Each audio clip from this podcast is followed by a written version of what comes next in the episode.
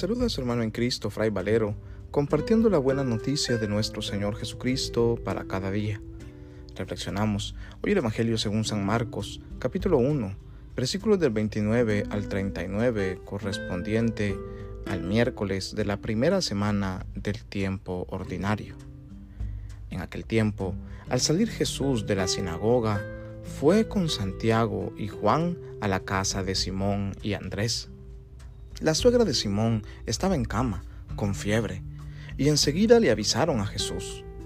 Él se le acercó y tomándola de la mano, la levantó. En ese momento se le quitó la fiebre y se puso a servirles.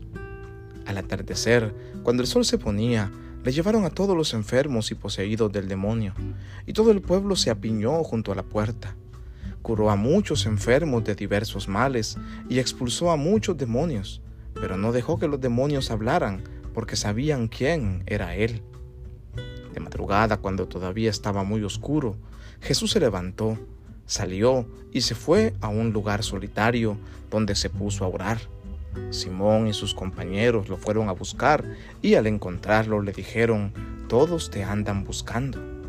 Él les dijo, vamos a los pueblos cercanos para predicar también allá el Evangelio, pues para eso he venido y recorrió toda Galilea, predicando en las sinagogas y expulsando a los demonios. Palabra del Señor, gloria a ti Señor Jesús. Nos encontramos con este texto de la sanación de la suegra de Pedro, una mujer que se encuentra enferma, con fiebre, en cama.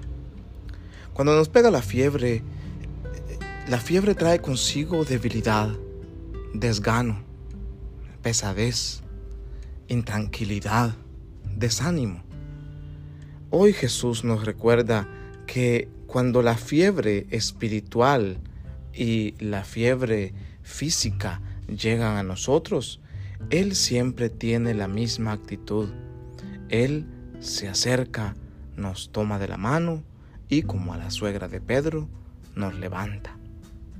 Así de hermoso es el amor de este hermano nuestro llamado Jesús. A Jesús se le caracteriza por esta empatía que sentía hacia los enfermos. Fue justamente la compasión la que hizo posible tantos de los milagros realizados por él, porque los enfermos que estaban a su alrededor no le eran indiferentes. Ninguno de nosotros le es indiferente a Jesús. Él conoce nuestras necesidades, sabe de nuestras debilidades, de lo que debilita nuestro cuerpo, de lo frágil que nos encontramos, de las fiebres que nos atacan. Él lo sabe a perfección. Y así, lenta y dulcemente, se acerca, nos sonríe, nos extiende la mano y nos reincorpora nos invita a levantarnos.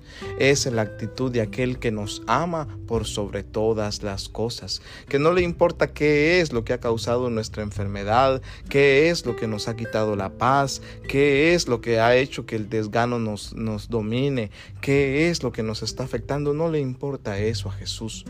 Lo único que le importa es que nosotros podamos levantarnos por la fuerza de su amor. Hoy la palabra nos invita a que como la suegra de Pedro, después de haber sido sanada por Jesús, nosotros nos pongamos de pie y como ella nos convirtamos en auténticos discípulos. La suegra de Pedro de inmediato se puso a servir y el servicio es la actitud de aquel discípulo. Hoy la palabra nos invita también a sentir empatía y compasión de todos los que sufren, como lo sintió el mismo Jesús. Y para poder tener esa empatía y esa compasión es necesaria la oración. Como bien nos relata el texto de hoy, Jesús se levanta siempre de madrugada y se va a un lugar oscuro a hablar con su Padre, a orar es justamente la oración la que le da la capacidad de sentir compasión por los que están sufriendo. Es justamente la oración la que debe movernos a nosotros a ponernos en camino como Jesús para ir a levantar a aquellos que están caídos Que Dios en su infinita bondad y misericordia siga sanando a los enfermos y expulsando a los demonios que nos atacan y siga ayudándonos a cambiar nuestra vida para poder ser auténticamente cristianos en el nombre del Padre y del Hijo y del Espíritu Santo. Amén. Paz y bien.